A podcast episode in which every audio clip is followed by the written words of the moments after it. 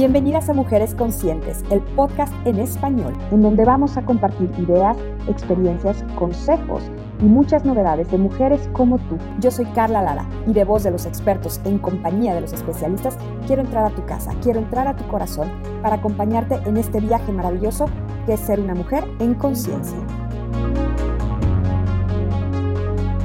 Bienvenidas mujeres conscientes, ¿cómo se encuentran el día de hoy? Yo soy Carla Lara y en este episodio vamos a hablar de algo que yo creo que nos mueve a muchos y probablemente no sea nuestra causa, pero seguramente conocemos a alguien, si acaso no lo hemos vivido, que ha padecido o que ha superado o que no superó el cáncer de mama.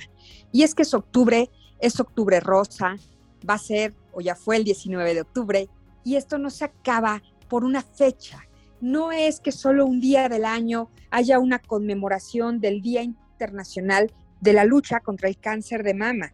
Es algo que tenemos que tener en la mente todas las personas que, una, somos mujeres, tenemos madres, tenemos abuelas, tenemos hijas, amigas, vecinas, primas, cuñadas y todos los hombres que se rodeen de mujeres que les importan, porque ninguna mujer está exenta cada 19 de octubre se conmemora el Día Mundial de la Lucha contra el Cáncer de Mama. Es una fecha que pretende sensibilizar a la población con un mensaje clave, la importancia de la detección precoz, esto quiere decir a tiempo, temprana, para mejorar el pronóstico, el diagnóstico y la supervivencia de los casos de cáncer de mama, lo cual sigue siendo la piedra angular de la lucha contra esta enfermedad y en nuestro país en México, la principal causa de muerte en México. Actualmente, en el 2021, el cáncer de mama es el más frecuente entre las mujeres, tanto en países desarrollados como en desarrollo.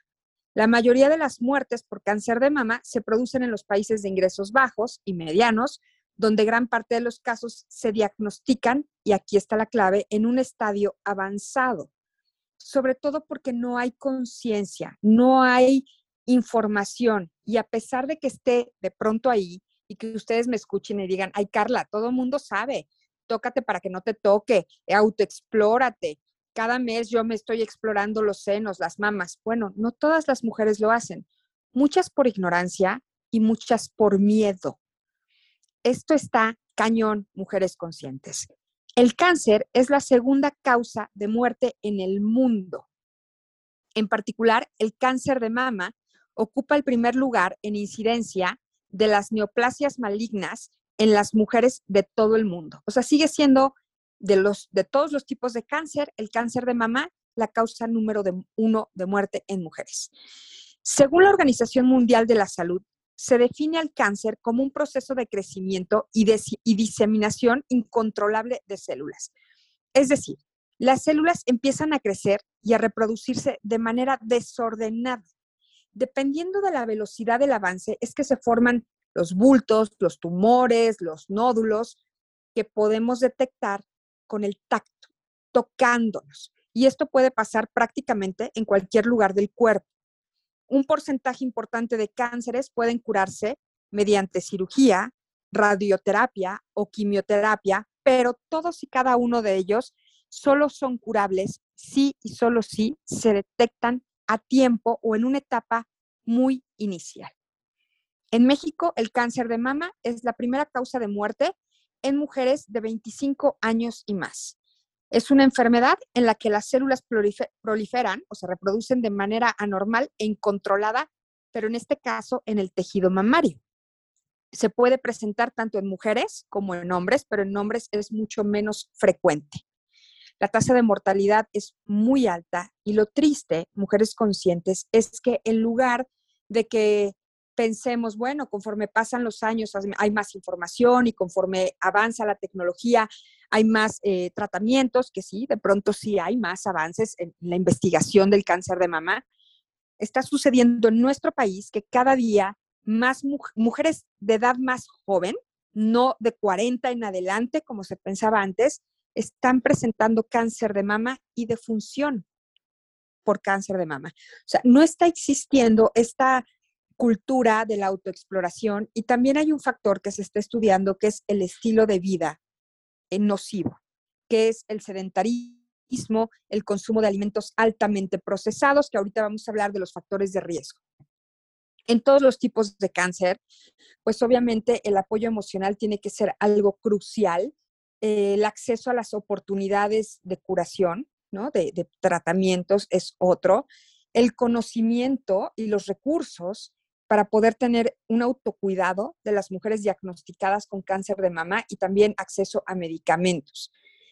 Eh, nuestro país está pasando, y todos lo sabemos, por una crisis en cuestión de medicamentos contra el cáncer, así que qué mejor que conocer cuáles son los síntomas para poder estar atentas y detectarlos en caso de que, bueno, sintamos que hay un riesgo por ahí y qué hacer. Bueno, ahí les va. Los signos de advertencia del cáncer de mama pueden ser distintos en cada persona, obviamente. Algunas personas no tienen ningún tipo de signos o de síntomas. Incluso yo he entrevistado a algunos oncólogos en diferentes ocasiones y me han dicho, Carla, el cáncer no duele. Es una de las grandes realidades, pero de pronto también se vuelve un mito eh, que juega en contra del diagnóstico oportuno, porque las mujeres, por ejemplo, se llegan a sentir una bola, un tumor, o sea, no podemos decir cuando no lo sentimos, tengo un tumor, porque hay una negación. Entonces decimos, ay, tengo una bolita, tengo una protuberancia, aquí se me hunde, no sé qué. Y entonces, ah, pero no me duele. Entonces no hay peligro. Como que los médicos dicen, ya no queremos difundir esa información. Pero bueno, ¿cuáles son las señales de advertencia del cáncer de mama más comunes o más genéricas? Sentir un bulto, que puede estar en cualquier zona del seno o de la mama, cualquier zona distal o cercano al pezón o en cualquier parte debajo del brazo, del antebrazo o de la axila, que aumente el grosor o la hinchazón de, una, de un pedazo de piel de la mama en cualquier, en cualquier área. O sea, que tú te toques y digas, bueno, pues mi piel es delgada, suave en X zonas, tiene cierta tensión y en otras se siente engrosada, como acartonada. Que exista cualquier tipo de irritación o hundimiento en la piel de la mama y esto para ser muy gráfico se puede observar como piel de naranja, como celulitis en los senos, enrojecimiento o descamación en la zona del pezón o la mama. Aquí no cabe hacer estas autorreflexiones que de pronto tenemos los seres humanos de, ay, es que la, la tela del brasier me rosa. Ay, es que a mí me irrita el jabón que estoy usando y por eso se me está descarapelando la piel ay, es que pusieron un químico en mi casa y siento que me dio alergia. O sea, si pasa esto, hay que ir con el médico. Que exista un hundimiento del pezón o dolor en la zona del pezón. Cuando digo hundimiento es que el pezón se vea como invertido, que en lugar de estar proyectado hacia afuera, esté hundido. Que haya cualquier tipo de secreción del pezón que no sea leche, incluso sangre, sanguaza, pus, agua. No es normal cualquier cambio en el tamaño o forma de la mama, que de pronto digas, está una más chiquita que la otra y no estoy en mi periodo y no estoy lactando y, no me apreté más un tirante del brasier que de un lado que del otro, y dolor sin causa aparente en cualquier parte de la mama. Estos son signos de, de advertencia, pero se pueden dar junto con otros y no es en todas las personas igual. En cuanto se sienta, se sospeche, o temas que tienes uno de estos síntomas o más, hay que acudir al médico oncólogo. Y esto es importantísimo cuando lo he platicado en entrevistas con diferentes médicos de alta especialidad, que son oncólogos. Carla, me lo han dicho, no vale la pena desperdiciar el tiempo valiosísimo en el diagnóstico e ir con la nutrióloga, ir con el dermatólogo, ir con tu ginecólogo, ir con tu médico general. Vayan al oncólogo inmediatamente pueden confirmar o descartar un diagnóstico y esa es la diferencia entre la vida y la muerte. Ahora, muchas veces se pueden encontrar bultos en las mamas, esto también es importante porque no todo puede ser nada más miedo, miedo, y a pesar de que exista, no es maligno. Por eso hay que ir al oncólogo, porque entonces puede ser una fibrosis, puede ser otras cosas. Yo no me voy a meter en temas clínicos, pero no tienen que ver con cáncer. ¿Cuáles son los factores de riesgo? No existe, desafortunadamente, porque sería prevenible, un solo factor Y tampoco quiere decir que el que yo los nombre, si los quitamos todos de enfrente, no estamos expuestas. A cualquier mujer y a cualquier hombre le puede dar cáncer de mama. Pero hay estudios que han demostrado eh, que una combinación de ciertos factores hacen más posible que puedas tener o no cáncer de mama. Los factores de riesgo que no se pueden cambiar y que, bueno, muchas veces las mujeres que tienen cáncer de mama lo presentan es la edad. Se supone, y los estudios confirman, que el riesgo de cáncer de mama aumenta con la edad. La mayoría de los cánceres de mama se diagnostica después de los 50 años, pero como dije al principio, en nuestro país, mujeres más jóvenes de 40 están presentando cáncer de mama. Ciertas mutaciones genéticas muy específicas que son hereditarias, eh, pues demuestran que puede haber ahí un cáncer. Lo bueno es que ya la medicina genómica, que después invitaremos a la doctora Marguerra para hablar de esto, puede predecir si tú tienes ciertos genes en tu organismo y qué hacer para evitar que se manifiesten. Porque, ojo, una cosa es tener el gen y otra cosa que el gen se manifieste. También tiene que ver el historial de nuestra eh, vida sexual y reproductiva. El inicio temprano de la menstruación, es decir, antes de los 12 años de edad, o un comienzo de la menopausia tardía, después de los 55 años de edad, exponen a las mujeres a hormonas por más tiempo y entonces hay una sospecha de que eso puede aumentar el riesgo de cáncer de mama. Que haya mucha densidad en las mamas, que tengan mucho tejido conjuntivo, eh, más que tejido adiposo, puede hacer difícil la detección de tumores en una mamografía. Entonces, las mujeres que tienen mucho, mucho tejido tienen que someterse a otro tipo de evaluaciones para confirmar que están en plena salud.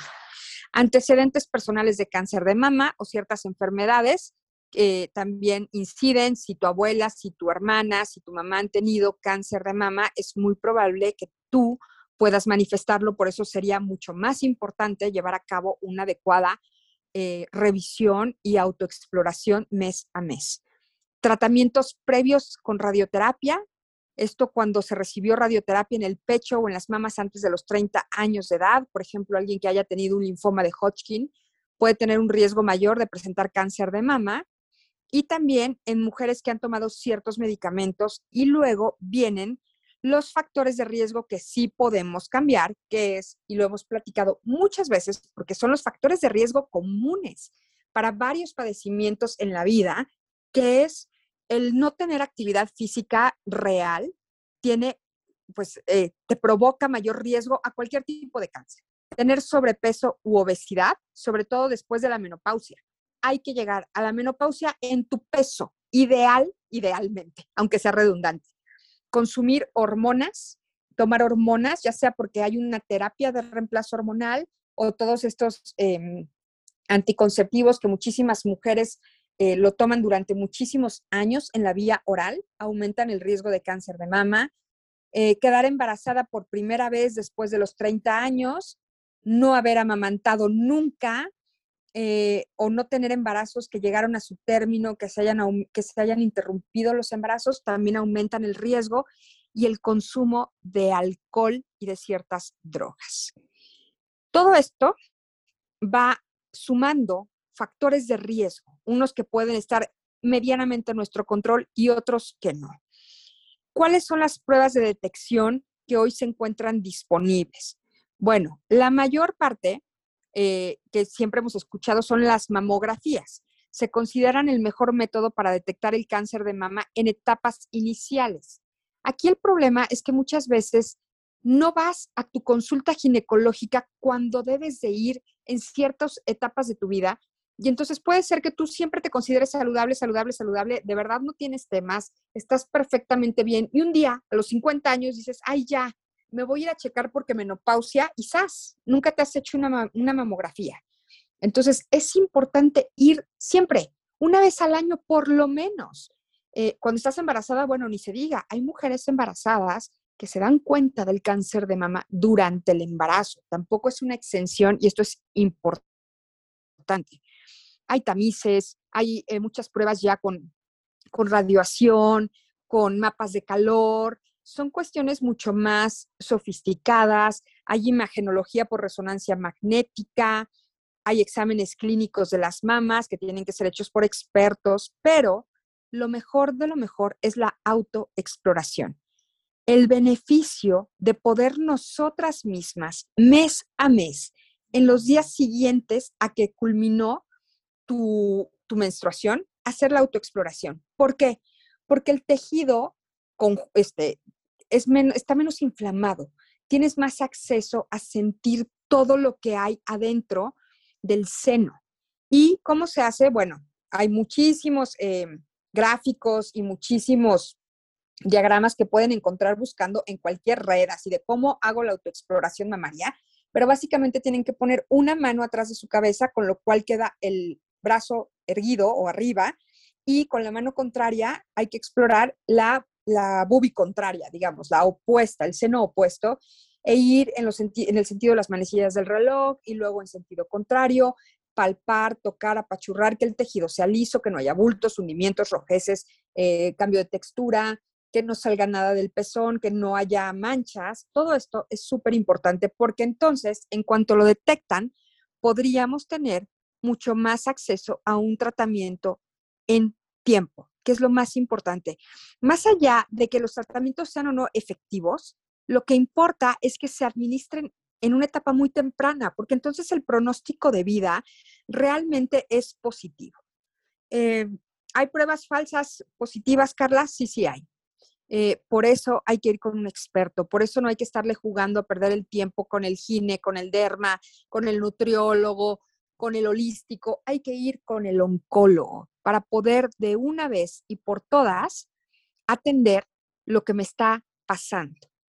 Em, ahora, buenas noticias hay. Claro que cada día hay más investigación alrededor del cáncer de mama, cada día hay más recomendaciones de estilo de vida, esta parte de hacer ejercicio, que yo creo que post pandemia, aunque aclaro, para mí no se ha acabado la pandemia, el COVID sigue, eh, se ha vuelto mucho más común evitar tener esta vida sedentaria y más después de que nos echamos meses y meses de encierro.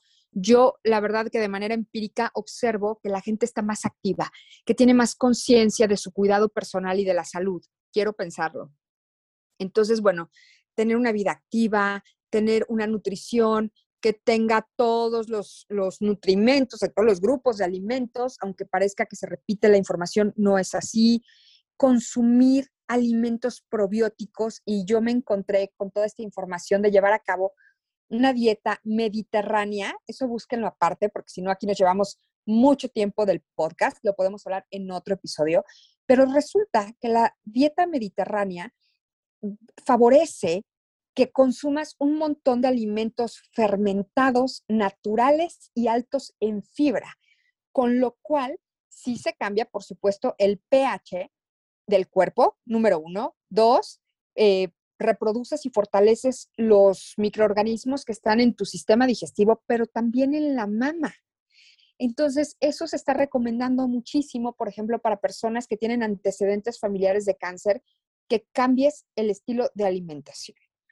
Ahora, cuando dije probióticos, obviamente, aquí hablamos un montón de ese tema y me da mucha alegría poder leer esta información porque entonces volvemos a confirmar que efectivamente la salud y la eubiosis o el balance de la microbiota en todo nuestro tracto digestivo tiene que ver con otros padecimientos y la manera en la que nos recuperamos de esos otros padecimientos. Y en este caso, quienes han tenido que someterse, por ejemplo, a quimioterapia para tratar cualquier tipo de cáncer, en este caso el de mama, el que consuman probióticos de grado farmacéutico está científicamente comprobado que los ayuda a tener una mejor recuperación. Dos, no del cáncer, pero de su estado de salud en general. Sí, aclaro, el probiótico no previene ni cura el cáncer para que no se malentienda la información. Pero cuando yo estoy sometido a una quimioterapia, la quimioterapia, por default, por general, eh, provoca diarreas espeluznantes y esas diarreas barren con toda la microbiota en el intestino. Entonces, el estar tomando probióticos de grado farmacéutico ayudan a que mi microbiota esté más estable o a que se vaya regenerando a pesar de que yo esté constantemente sometida a estos medicamentos. Y esto es súper importante porque me va, me va dando eh, fortaleza en la, microbiota me va manteniendo las bacterias benéficas estables, en balance, en suficiente cantidad y tengo una mayor oportunidad de irme recuperando porque la quimioterapia oncológica pues puede llegar a ser muy agresiva y cada día los cuerpos reaccionan distinto. Entonces sí es importante hablar con sus médicos para ver qué les pueden recomendar en temas de tomar probióticos grado farmacéutico, ahora sí que antes, durante y después del tratamiento con quimioterapia. Los pacientes reportan sentirse menos mal, recuperarse más rápido de los periodos inmediatos a la quimioterapia en cuanto a vómito y diarrea, eh, poder absorber mejor los nutrimentos de los alimentos, porque acuérdense que la quimioterapia son medicamentos que existen afortunadamente para matar las células cancerígenas, pero también matan muchas otras cosas que son positivas en el cuerpo. Y por eso estás inmunosuprimido y eres tan eh, vulnerable a contraer un montón de padecimientos, además del cáncer. Entonces sí vale la pena obtener toda la información posible, hablar con su profesional de la salud para que les digan qué probiótico, qué tomar, en qué cantidades. Nosotros tomamos floratil, es nuestro probiótico de elección porque en casos de diarrea, incluso de diarreas severas, el probiótico de floratil, porque está hecho de una levadura, sobrevive en el tracto digestivo.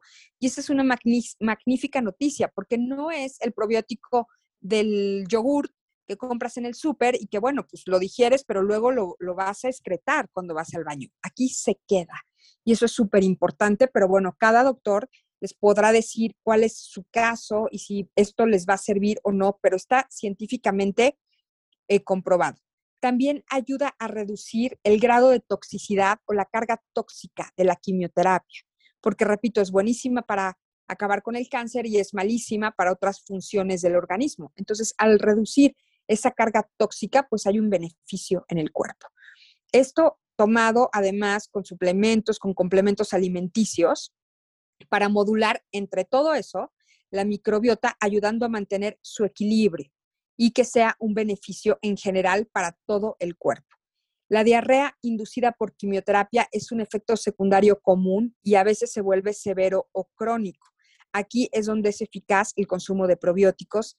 También se puede observar en muchísimos pacientes una pérdida de peso importante y ese, esa pérdida de peso también va eh, disminuyendo o es menos dramática, menos rápida cuando hay un consumo de probióticos antes y durante la quimioterapia.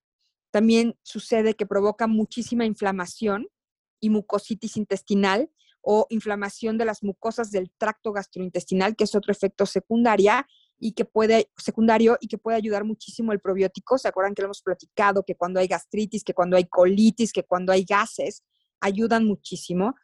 Y la inmunodeficiencia que provoca la quimioterapia que son especialmente los pacientes oncológicos susceptibles a infecciones como consecuencia de un sistema inmune comprometido, los probióticos ayudan a minimizar las complicaciones porque van mejorando la inmunidad local y sistémica y van también eh, favoreciendo y bajando la respuesta al estrés sistémico que sufre el cuerpo, que eso también lo hemos platicado en casos de COVID. Así que todo lo que sea sistémico en el organismo se va a ver beneficiado cuando consumimos probióticos de grado farmacéutico. Y el mensaje también a reforzar constantemente es, enseñemos a las niñas, a las mujeres, a las jóvenes y a las mujeres mayores si no tuvieron esa cultura o esa educación en su momento o acceso a esa información. Ustedes pregúntenle a sus mamás, oye mamá, ¿tú te autoexploras? Oye abuela, ¿Tú nunca te has sentido una bola en el seno? Hagan esas preguntas, porque son preguntas inteligentes. Díganle a su mamá, mamá, ¿sabes cómo te tienes que explorar? Enséñenle a las niñas, no importa que aún no haya llegado su periodo menstrual, váyanles hablando por adelantado, porque la información es poder y en este caso la información es vida. Así que mujeres conscientes, no nos clavemos en octubre rosa, de que solo en octubre. No nos clavemos con que pues yo después de la menopausia o cuando vaya llegando me voy a revisar. No nos creamos que somos inmunes a estos vuelcos de la vida, porque cuando una mujer se enferma de cáncer, muere con ella, cuando pierde la vida, la ilusión, la estabilidad familiar, probablemente una mamá, una abuela, una esposa, una amiga. No caigamos en eso. Hay que tocarnos, hay que tocarnos bien, hay que preguntar si no sabemos cómo, vean videos, ustedes pongan en redes la que quieran, ¿eh? en un buscador de internet, cáncer de mama, prevención, y les van a salir listas y listas y listas de información. Acerquen esa información a las mujeres que ustedes crean que no la tienen. Les mando un beso. Gracias, Floratil, por este gran espacio y gracias a todas las mujeres conscientes que comparten constantemente la información que les damos, porque nos hacen muy felices y porque lo que queremos aquí es sumar una comunidad mucho más consciente de la salud. Les mando un beso y nos escuchamos en el próximo episodio.